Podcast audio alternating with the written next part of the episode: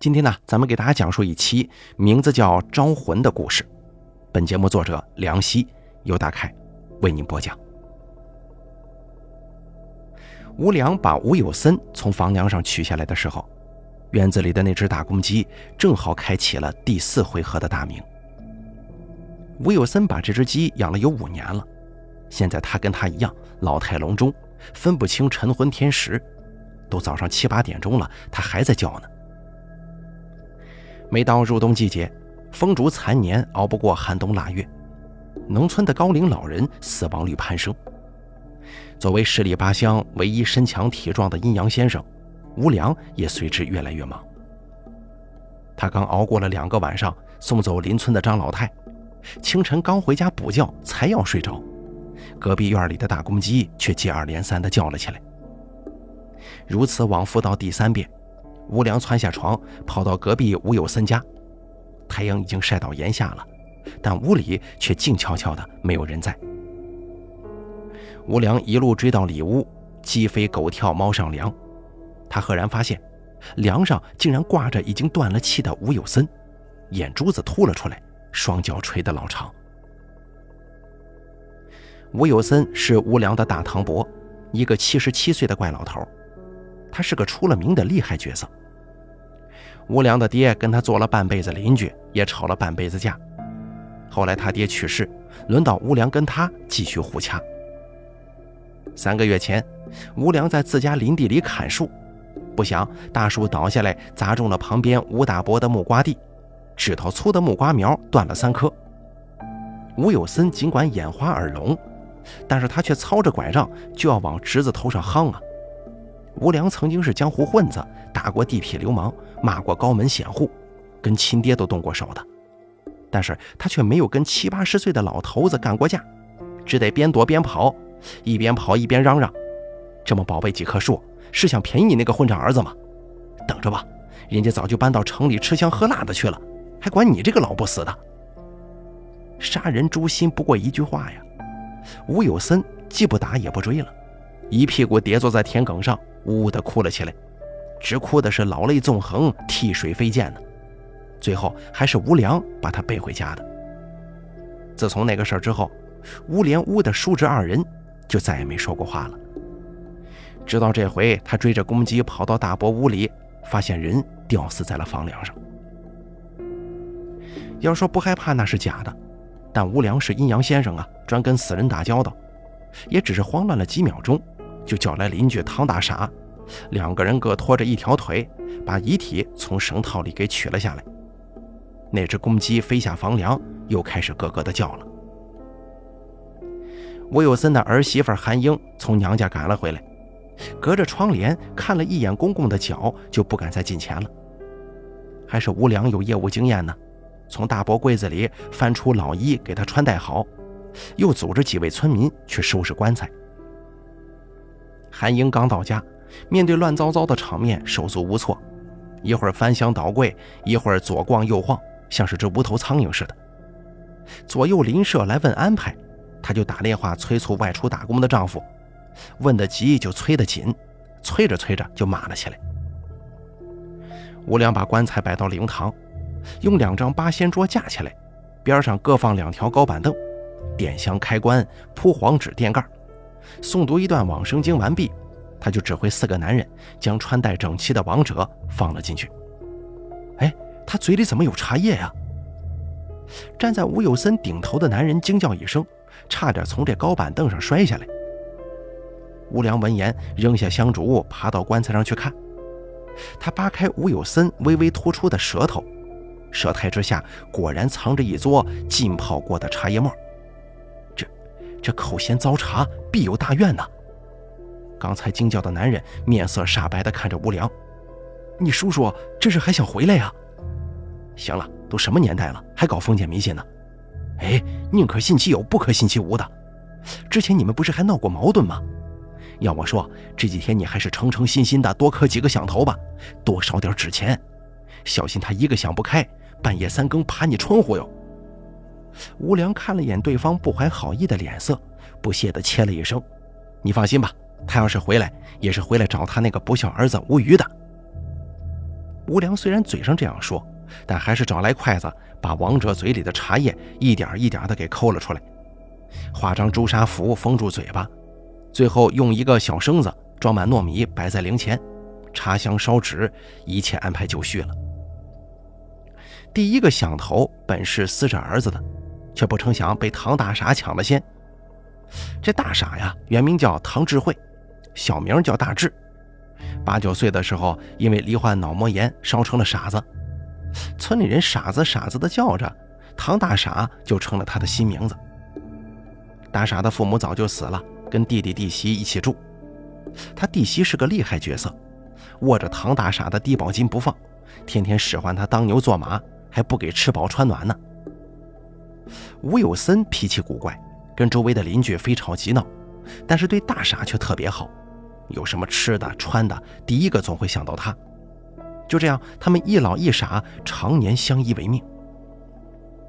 大傻一个响头磕了下去，抱着棺材头大声嚎啕起来，声音嚎得响亮啊，但是却没有任何眼泪流出。吴良一脚踢在他的屁股上，不耐烦地吐了一口：“傻子就是傻子，连哭丧都不会。我会，我爹死了，我就是这么哭的。”唐大傻委屈而又认真的干嚎着，不禁让人感到一种滑稽的怅然。行行行，反正吴余还没回来，你呀就先替他哭着吧。吴良摆了摆手，却跪在灵前，重重磕了三个响头。起来的时候，他的额头上依稀可见撞出来的淤痕。老爷子，虽然侄子跟你吵过闹过，但除了我爹，就你跟我最亲了。有什么事你可以跟我说呀，你怎么就这么想不开呢？见他这副伤心难过的神情，周围的人也都安静了下来，甚至还能听到几个妇女低低的啜泣声。这个时候，门外传来一声十分刻意又高亢的嘶喊，打破了屋里沉寂的气氛。正头孝子终于回来了，爹！吴宇大步窜进门口，扑到棺材上，撕心裂肺的大哭起来，只哭的是声嘶力竭，涕泪横流。想是回家的路上有点急呀，浑身的泥巴糊了大红棺罩上，他也顾不了了，一波一波推开上前来劝的左右邻居，瞅那伤心欲绝的架势，仿佛是要追着老头子一道而去呀。死都死了，哭还有什么用啊？一声低沉的怒吼从门外传来，人群随之让开了一个缺口。吴有森的大女儿吴小玲走了进来，她没有哭泣，没有说话。只是定定地站在灵前，瞪着吴余，怨毒的眼神盯得对方一阵发怵啊。吴小玲的出现让在场的人群中掀起一阵不小的动静，因为她当年被吴有森嫁到临县之后，三十多年没回过娘家呀。姐，你你这么快就到了？爸他到底怎么死的？按年龄算，吴小玲五十多岁。吴村的大多数人对她的印象却还停留在少女时期，但眼前这位身材丰腴、面颊白皙的中年女人，已然没有了当年的模样。吴有森虽然已经耳聋眼花了，但他呢其实没什么要命的病，五脏六腑都好好的，只要他想活着，或者说有人照顾，再活个十年完全没问题。可这回他忽然上吊的原因，确实让人诧异呀。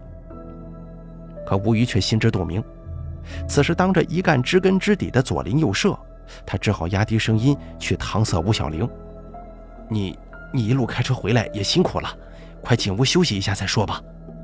行了，你不用东拉西扯的，最好当着大家伙的面说说清楚，否则这事儿可大可小，你自己掂量着看。姐，你都三十年没回来了，有些事情你根本就不知道。没错，我是三十年没回来了。”可我一直跟村里的医生有联系。一个多月前，镇医院进村搞扶贫检查，爹的检查结果好好的，没有任何大病，怎么才这么点时间就上吊死了？大姐啊，你这么多年没回家尽孝，一回来就用这种口气质问你兄弟，难不成你以为是我们逼死老爹不成吗？韩英从棺材后头挤了出来，挡在吴瑜跟吴小玲中间，梗着脖子，龇牙咧嘴。看起来有种狗急跳墙的趋势。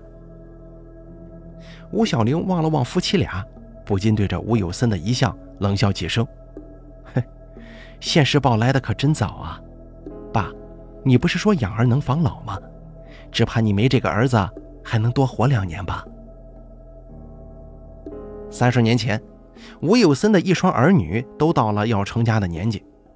女儿吴小玲娶的是本村人家，两个人打小青梅竹马，本来可以早早结婚的。但吴家那个时候一贫如洗，吴有森就有了另外的想法。他找了个借口毁掉了吴小玲的亲事，随即放出话来：谁有五百块，谁就能把他女儿给娶回家。要知道，当年的五百块无疑是天价呀。别说是跟吴小玲同村的竹马了，就是附近的十里八乡也没有这样的人家。有一天，还真有邻县的一户人家带着五百块钱过来说亲，可对方啊是个坐着轮椅的残疾人，双腿受伤走不了路，父母辛苦半辈子存的钱，只为给儿子娶个媳妇儿延续香火。吴有森应下婚事，按照他的说法是，养儿子传宗接代，养女儿拿来换钱。天经地义，理所当然。吴小玲拒婚，可吴有森拿了根绳子丢到他面前，要么你自己上吊，要么你就乖乖出嫁，没有第三个选择。吴小玲捡起绳子就往屋里跑，但她那本来就体弱多病的母亲跪到他面前，一个头一个头的磕下去，让他比死还难受啊。最后，吴小玲终于还是嫁了。出嫁那天，她当着父亲的面指天发誓。我吴小玲从此跟吴家人前货两清，从此老死不相往来。之后，吴有森用这笔彩礼钱开了全镇第一家瓦厂，正好碰上改革开放初始时期，乡村从茅草屋过渡到青瓦房，吴家的瓦厂赶上时代的东风了，曾经红火过一阵子。但在吴余接手老傅的瓦厂之后，由于经营不善，再加上竞争激烈。没几年功夫，就把瓦厂生意给赔了个精光。吴家两次落魄之后，吴余留下上小学的儿子给父亲照顾，就跟绝大多数农村青年一样外出打工了。可是这两口子都吃不起苦，受不起累，十几年的打工生涯竟然只是混了个温饱。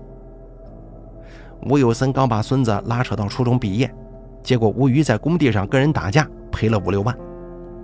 吴有森帮儿子取保候审，几年的血汗钱都搭了进去。可随之而来的问题是，孙子又长到该说媳妇儿的年纪了。这次吴有森没有女儿卖了，但儿子孙子张着嗷嗷待哺的嘴，没办法呀。他把自家的三间屋的地基卖给了侄子吴良，连同在亲戚邻里借的钱一起凑给儿子，在县城里买了个小产权。这次吴有森只剩下半间耳房跟一把快七十的年纪了，靠着山上十几亩木瓜地去还儿子欠下的外债。现如今外债还完了，人也老了，七十七八，耳聋眼花，爬不了山，收不了瓜。吴余再也从老爹身上榨不出一点血来了。前段时间，吴有森白内障病情加重，双眼彻底失明，生活再也不能自理了。村委会打电话叫吴余回来照顾，这下子吴余犯了难，把父亲接到城里，儿子跟老婆还嫌脏，但要回老家照顾，他就没有任何收入来源了。小吴要吃喝要供车，还要谈恋爱娶媳妇儿，跟当年的自己是一模一样啊。现如今他也有儿子要养，吴余好说歹说，把自家媳妇韩英哄回去照顾父亲。自己则在县城里到处打零工挣钱，可是韩英住惯了县城啊，回到村里跟一个瞎眼公公相处，自然是不情不愿。不过幸好她娘家就在同村，晚上回娘家住，白天回来照顾公公。嗨，其实说是照顾，不过就是给口饭吃，不至于饿死罢了。冷了缩进被子里，渴了在水缸里接水喝。吴有森像是一头被养在猪圈里的猪。就这么百无聊赖的活着，唯一一个能来陪他的，只有隔壁的唐大傻。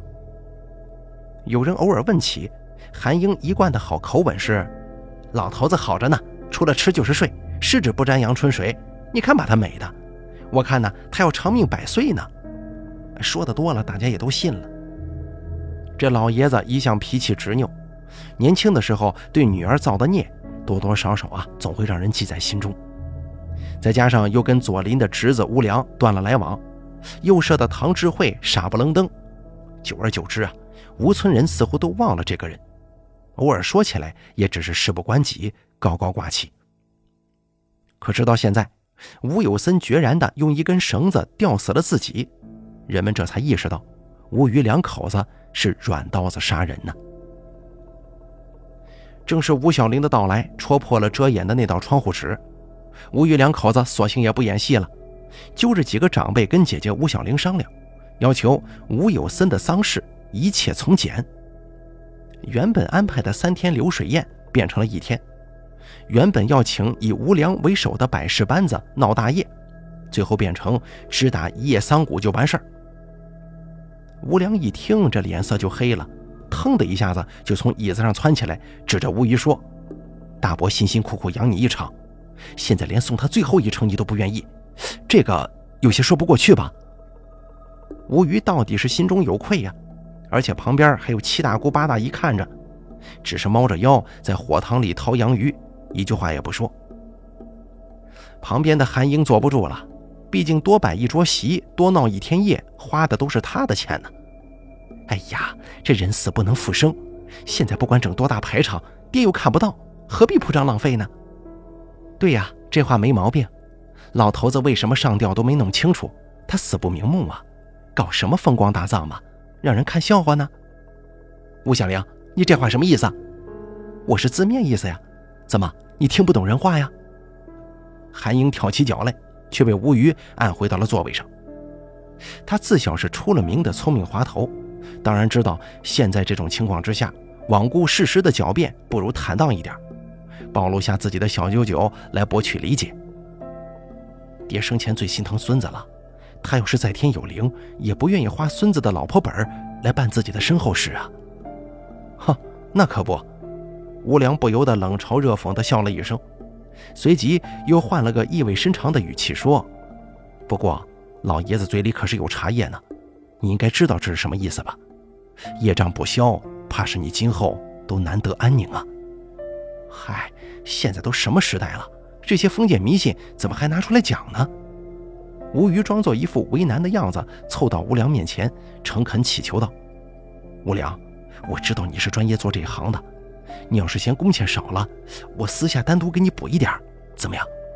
咱好歹是一家人，不能帮外人来坑你哥吧？”吴宇，你这话没良心不？我把你爹从房梁上取下来，我给你爹穿衣上棺。这都是图你钱吗？吴良一把甩掉灵台上的祭品果盘，气冲冲地拂袖而去。这生意算是谈崩了。农村的秋夜冷清如水，黑夜像是一只巨碗倒扣下来，只有吴家灵棚里煞白的灯光把它划开了一条口子。没有多少人给吴有森守夜，一是村里绝大多数人都出去打工了。留守的都是一些不能熬夜的老弱妇孺。二是吴余夫妻二人的风评确实不怎么好，自打在县城里买了房子，就跟村里人鲜少来往了。说是因为村中亲戚多，他们夫妻怕叨扰，又怕东家西家摆酒请客收份子。毕竟儿子小吴结婚也不知在猴年马月呢。吴小玲坐在灵棚的角落里，听着边上七大姑八大姨的八卦。一边对着吴家几十年来没曾变样的土坯房缅怀着过去。他从小就没得到父亲的多少关心和爱，有了弟弟吴余之后，父亲的偏心赤裸裸地摆在明面上了。他不指望自己被公平对待，但也从来没想过老头子会狠心把自己给卖掉。吴小玲恨极了父亲。他现在已过不惑之年，吃光一辈子的苦之后，好日子就来了。这个残疾丈夫虽然身体上有缺陷，但是能干、善良，对她极好。现如今他家资富裕，夫妻恩爱，儿女双全。他要回来看看吴有森卖女儿换来的富贵，现如今到底怎么样了。所以吴小玲联系村医打听了父亲的近况。为了儿子奔波了半辈子，如今垂垂老矣，却落得一个孤家寡人的下场。他很想当面问问父亲。为当年的所作所为，他可曾有过半刻的后悔呢？可是还没等吴小玲回来，吴有森就毫无征兆地上吊了，他看到老父亲的遗容，见识到弟弟一家的嘴脸的时候，反而又想替父亲讨个公道了。可是他要的公道，又能有谁替他讨回来呢？忽然，从灵堂里炸起了一声轰响，吓断了吴小玲的思绪。再看旁边的七大姑八大姨，早就哇哇乱叫着跑到棚外去了。原来啊，是棺材上架着的主花圈忽然倒了下来，砸翻了灵牌和遗像，连带插香的糯米生子和果盘也一起掉到了地上。灵堂里昏昏欲睡的孝子无虞被吓得躲到了八仙桌子底下。等人们惊魂稍定下来，未灭的香烛点燃了倒下来的塑料花圈，这火苗蹭蹭的就窜起来了，灵堂里顿时一片混乱。哎，不好了，不好了！有森叔回来了。唐大傻本来缩在角落里打瞌睡，被向东吓醒过来之后，就开始围着棺材又喊又跳。唐大傻子又犯病了，大家快把他拉出去啊！可谁知吴虞连喊几声都没人回应。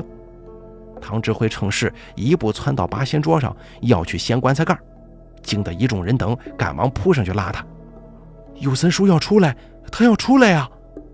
尖利高亢的叫声回荡在阴森森的灵堂里，香火摇曳，纸烟弥漫，吓得一众人等哄堂而去。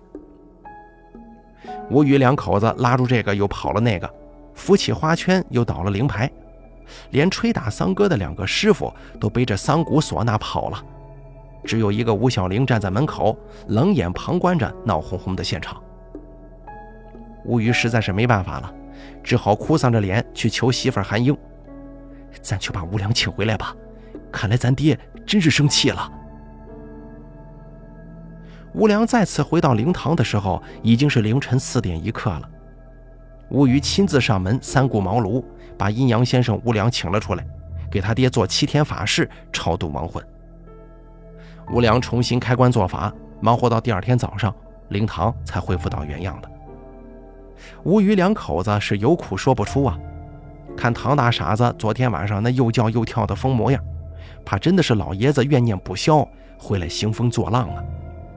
韩英这回不算账了，索性大方一回，一个星期的流水席摆起来，毕竟花钱买个安心嘛。可谁知吴家的流水席才进行到第三天，韩英就跟村里开小卖部的老张头打起来了。事情的起因是吴有森生前的老人金存折。这些年国家政策好啊，村民留乡种地就会有各种各样的补贴，尤其是像吴有森这样七十岁以上的老年人，每个月都有两百多块钱到账，一年下来这吃穿基本就能解决了。村里为了方便留守老人，银行授权给老张头的小卖部可以代为取钱。韩英看着这两天的流水席，不由一阵阵肉疼啊，在家找出了吴有森的补贴存折去取钱。可是存折里头一分钱都没有，他跑到镇上的银行一查，其中最大的一笔流水居然是转给了老张头。韩英当时就炸了，当即在镇上派出所报了案。他带着两名警察回到村里找老张头算账。一向冷清的吴村这下子又沸腾了起来，连正在给吴有森做法事的一般道士都提着唢呐到小卖部里来看热闹了。可谁知老张头早有防备，他从抽屉里取出了一张字据，展示出来。这是吴有森生前给我立的字据，他自愿把存折内的钱共计两千六百二十元人民币转给我一千三百一十元，并且要求我在他死后十年时间内，每逢过年清明给他烧纸扫墓。这白纸黑字写得清清楚楚的。事情如此反转，当事人韩英两口子懵了。不过，吴瑜随即反应过来，抢过老张头的字据，要求警察当场检验。可是，我记得我爹根本不会写字啊，这张字条又是哪里来的？到底是出了名的滑皮猴啊！一句话就把老张头给呛住了。吴有森扛了一辈子锄头，连手机都没用过，平常根本就没有拿笔的机会，所以他到底会不会写字，谁也说不清楚。韩英咒骂老张头。老张头，今天你要是不把钱退回来，我明天就把老头子的棺材给你送过来。就这个时候，他还趁机往人群中间的空地上一躺，开始咿咿呀呀的咒天骂地。小卖部里头顿时一片混乱呐，哭声、骂声、起哄声此起彼伏，热闹的是门庭若市。但是吴家的灵堂却空了，只有一个唐大傻子睡眼惺忪的点燃一炷香，插到灵位前的糯米绳里。这个时候，吴小玲挤进人圈，一句话惊得众人鸦雀无声。张伯，我给你作证，我爹确实会写字。韩英跳起来窜到吴小玲面前：“大姐啊，你一个嫁出去几十年的外人，怎么能证明呢？是不是因为你是老头子拿麻绳捆着出嫁的，所以现在他刚咽气儿，你就开始帮着外人对付他宝贝儿子了？”吴小玲忽然觉得有些莫名好笑。原来，在既得利益者的眼中，他当年的遭遇居然是这么理所当然不说，现在反倒成了诋毁他的理由呢。他看了一眼韩英，转身走到吴瑜面前，一字一句地说：“当年你们把我卖给王家人的时候，那所谓的婚书可是咱爹亲笔写的，要不要我拿出来给你比比字迹啊？”啊！存折事件让吴瑜跟韩英连续两天没出来见客。丧事的一切事宜全部交给了吴良安排应酬。阴阳先生一个价码，总管丧事的督管又是一个价码，吴良当然乐得愿意呀。可吴瑜的脸却愁成了锅底，连天的不顺，再加上守夜的乡亲们越来越少，法事班子歇了，灵堂里可就留他一个人守着了。然而最让他犯愁的还是另外一件事儿。老爹吴有森的存折里头一共有两千六百三十块，从流水上来看，老张头转走了一半，剩下的一千三百一十块也取出来了，可是这钱去哪儿了呢？这钱无疑是吴有森没瞎之前取的，可他平常几乎不取钱用，米是小卖部定期送的，菜是自家种的，不买衣服不走亲戚，并且外头的账也还完了。更别说瞎眼之后，他根本没机会用钱呢。吴宇想得出神，飘飞的思绪让他在沉闷的香烛烟气中昏昏欲睡。已经是后半夜了，门外的寒风摇晃着树枝，发出沙沙的声音，可灵堂里却静悄悄的，煞白的灯光打在红棺材上，显得格外阴森肃穆。忽然，一阵咚咚咚的声音响了起来。吴瑜吓了一个激灵，差点一个踉跄从椅子上摔下来。他使劲揉搓了一下眼睛，试图让自己清醒过来，可汹涌的睡意像猛烈的潮汐一般，再次将他淹没。又是一阵咚咚咚的声音传来，吴瑜这回确定自己不是幻听啊，那声音就在灵堂内，而且还离自己很近呢。这间屋子原是吴家客堂，中间用木板隔断。里面是吴有森生前的卧室，因为要布置灵堂，就把先前课堂的杂七杂八全都搬到了里屋。吴瑜大着胆子走到门口，从堆满杂物的空隙里看过去，父亲的床头被灰褐色的纱帐罩着，隐约可见一个蓝色的身影。原本静止的灰色纱帐忽然抖了两下，随之响起了一阵窸窸窣窣的声音。那纱帐忽然飘起了一角啊！吴宇一声凄厉的惊叫发出，拔腿就往外头跑。有鬼啊！他从里屋飞奔出来，却一脚踢在课堂大门的高门石上，整个人像是装满粮食的麻袋，直挺挺的摔在阴沟里，晕了过去。韩英听到动静，从屋里跑了出来，见一个身影在灵棚外的树荫下一闪，立即消失在黑暗里，不见踪影了。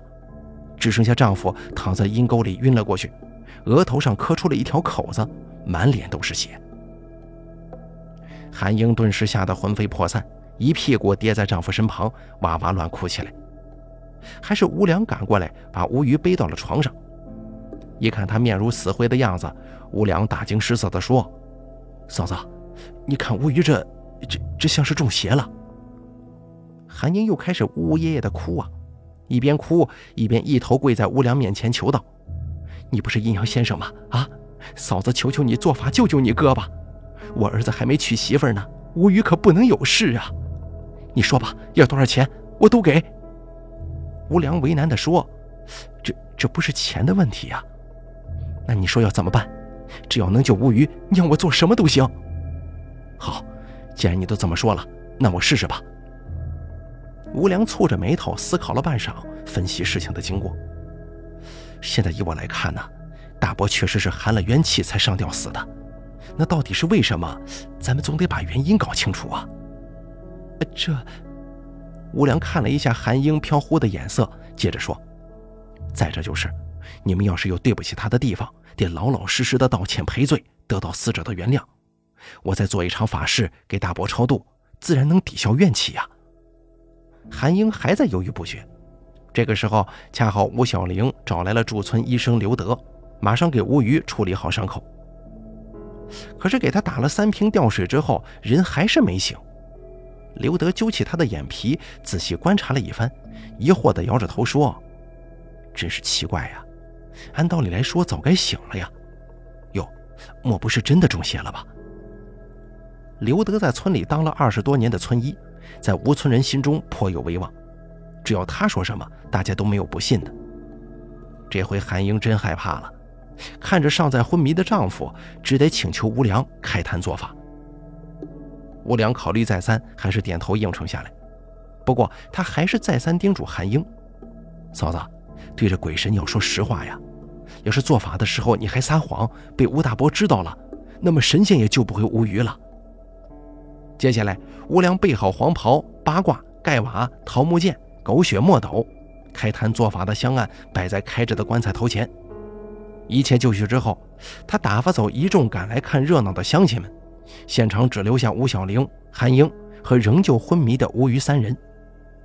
灵堂四门紧闭，刚开始的时候听不到一点动静，直到一声惊恐的尖叫声响起。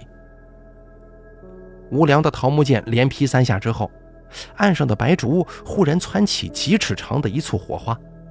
房间里的电灯忽然熄灭了，韩英跪在灵前，已经瑟瑟发抖了。烛光恢复了正常大小，屋子里的黑暗被晕开一角。忽然，棺材旁边的招魂幡抖动了一下，只见吴有森竟然从棺材里坐了起来。韩英吓得一声尖叫，吴良手握桃木剑，隔空挥舞，嘴里念念有词地说：“孽债不消，死者不平。”下跪者韩英。吴有森老大人有话要问：赡养父母，道德人伦，你为什么要逼死父亲啊？农村的土坯房隔音效果不好啊，围在屋外的一群吃瓜群众们，只听到韩英已经接近嘶吼的嚎啕和咚咚咚的磕头声。我不是故意不给你治眼睛的，我真不知道会把你往死路上逼啊，爹！听到这儿，门外的刘德医生似乎明白了吴有森的死因。吴有森眼瞎之前曾在医务室找他看过眼睛，典型的白内障。这个呢根本就不是个大病。刘医生告诉他，国家有政策可以免费治疗，让吴余两口子回来带他去医院就行。一听说不花钱，吴有森当时还挺高兴的。只是没过几天，镇医院下乡体检，吴有森的眼睛再度恶化。刘德催他去做手术的时候，老爷子却沉默了。脸上尽是难言之色。也就是打那一回之后，刘德再也没在医务室见过他。韩英仍旧在呜咽着，断断续续的声音传到屋外：“吴玉要带爹去医院治眼睛，但我娘家哥哥说，爹本来就是半截身子入土的年纪了，不要瞎折腾。他说，人不能违背常伦，生老病死要顺其自然。如果老人活得太长久，反而对后辈不好，容易借寿啊。”听到这边，一直在棺材后面推着吴有森遗体保持坐姿的吴小玲再也忍不住了，跳到韩英面前破口大骂：“去你娘的谢寿吧！就因为这个，你就打算慢慢磨着老头子去死吗？啊！”韩英的娘家人封建迷信，在吴村那是家喻户晓的。就因为这个，吴小玲跟吴良才敢拿撞邪这个事儿骗他。可谁能想到，韩英才过五十，且外出打工多年，还被封建迷信给荼毒至此啊！自打这个撞邪事件发生之后，吴余、韩英两口子在吴村是彻底抬不起头来了。不履行赡养义务，变相逼死老父，这事儿已经不是简单意义上的不孝了。吴良征求吴小玲的意见，要不要报警？吴小玲盯着吴家老屋看了半晌，最终摇了摇头说。我就不报警了，看村委会怎么处理吧。或许我报了警，爹还觉得我多管闲事呢。毕竟儿子、孙子是他的血脉，是他的命啊。确实啊，我这位大伯呀，还真说不定他是赌气上吊的，还是为了不借孙子的寿而自愿去死的。吴良嘲讽地歪嘴笑了笑，忍不住问吴小玲：“堂姐，你干嘛要替老头子伸冤呢？毕竟他当年是如此对你。或许只是为了膈应一下我爹吧。如果他在地下有灵，看着他一手造出来的好儿子，是不是气得要诈尸啊？对了，刘德是不是被你收买了？他居然也会说吴瑜是撞邪了。他呀，还真是有一套。为了配合咱们。”还借着打吊水的时候给吴瑜来了一针镇定剂呢。哦，难怪他睡得那么死，一直醒不过来。灵堂里又一次沉寂了，在深夜里悄然无声，两个人说着说着不由笑了起来。今天是丧事的最后一夜了，明早天亮，吴有森就会入土为安。吴小玲忽然想起了一件事儿：咱们合起伙来给吴瑜两口子挖了这么大一个坑。我可以一走了之，但你呢？不会被报复吧？他敢！吴良十分傲气地昂头冷笑：“我吴良可不是吃素的，这个事儿他们得求着我别报警呢。”吴良是村里仅剩的几个青壮年，也是被时代狠狠甩到身后的遗孤。年轻的时候，他也出门打过工，进矿挖煤、下河筑堤，可每件事情都做不长。他爱赌博，脾气大。动不动就要跟人抡拳头，可偏偏身材瘦小，嘴不饶人，在外头闯荡的几年里，不知挨了多少打，吃了多少亏呀！最后年近四十，一事无成，逆着大批外迁的人流，他竟然回到了村里。在这个只剩下老弱妇孺的山沟沟里，连送葬的白事班成员都有青黄不接的萧条态势，而他的加入无疑是注入了新鲜血液。且自古以来，阴阳先生都是受人尊重的职业。吴良从此找到了自己的一席之地。吴小玲竖起大拇指，对他说：“吴良啊，真是多亏了你了。之前你跟我爹是死对头，没想到最后还是你帮了他，够大度的。嗨，我又不是专门做好人，虽然是一场假法事，但吴瑜还不是得付我工钱吗？一个星期两千块，高收入呢。”吴良刚一说完。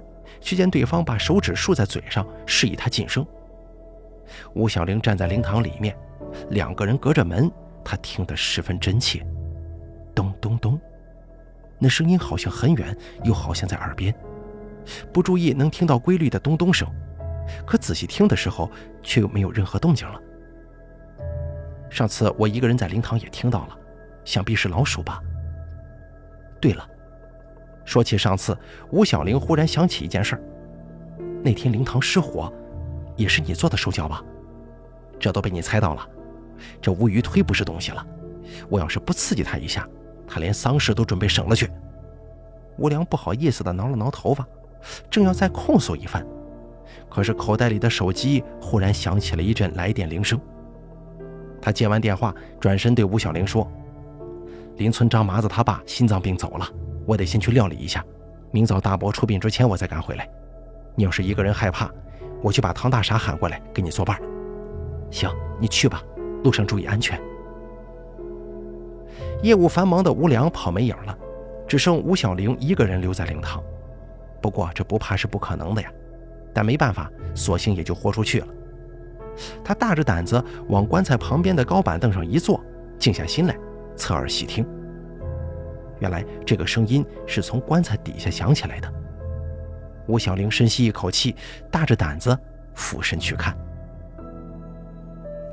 农村老人有六十整岁做寿材的讲究，所以吴有森的这口棺材是十七年前做的。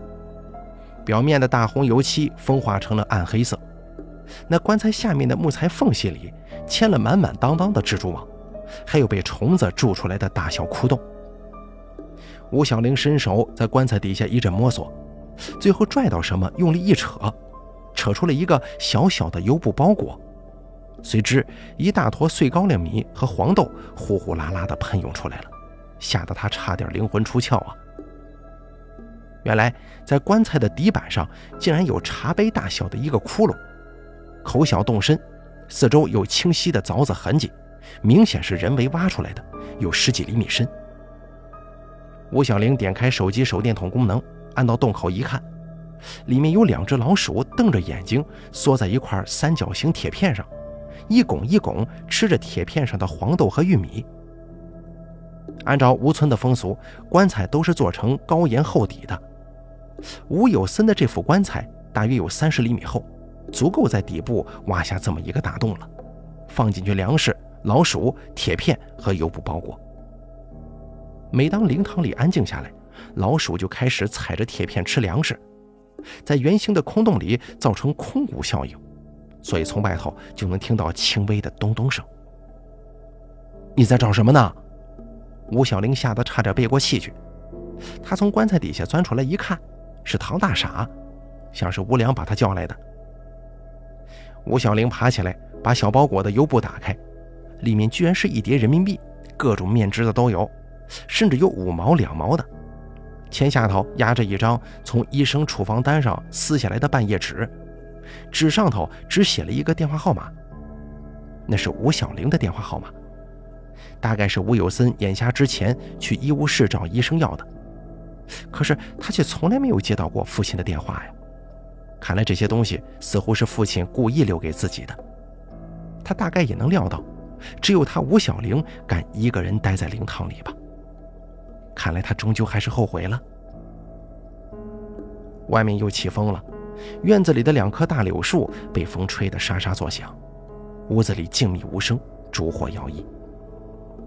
吴小玲半晌回过神来，把油布包里的那沓钱递到唐大傻手中：“这是吴大叔留给你的，你拿着买东西吃吧，可千万别让其他人知道啊，尤其是吴瑜和韩英，记住了吗？”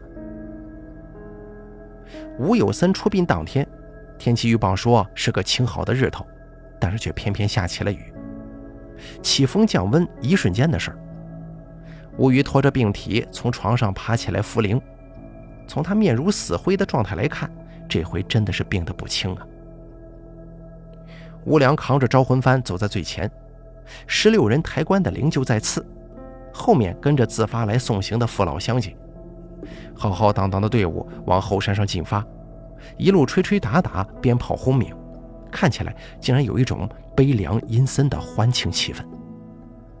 跟送葬队伍相反的方向的出村山道上，吴小玲开着车一路向外奔驰，后视镜里的吴村越来越远，凄哀高亢的唢呐声回荡在身后，再过一个山头，他就什么都听不见了。好了，这个叫做招魂的故事，咱们就讲到这儿了。感谢您的收听，下期节目不见不散。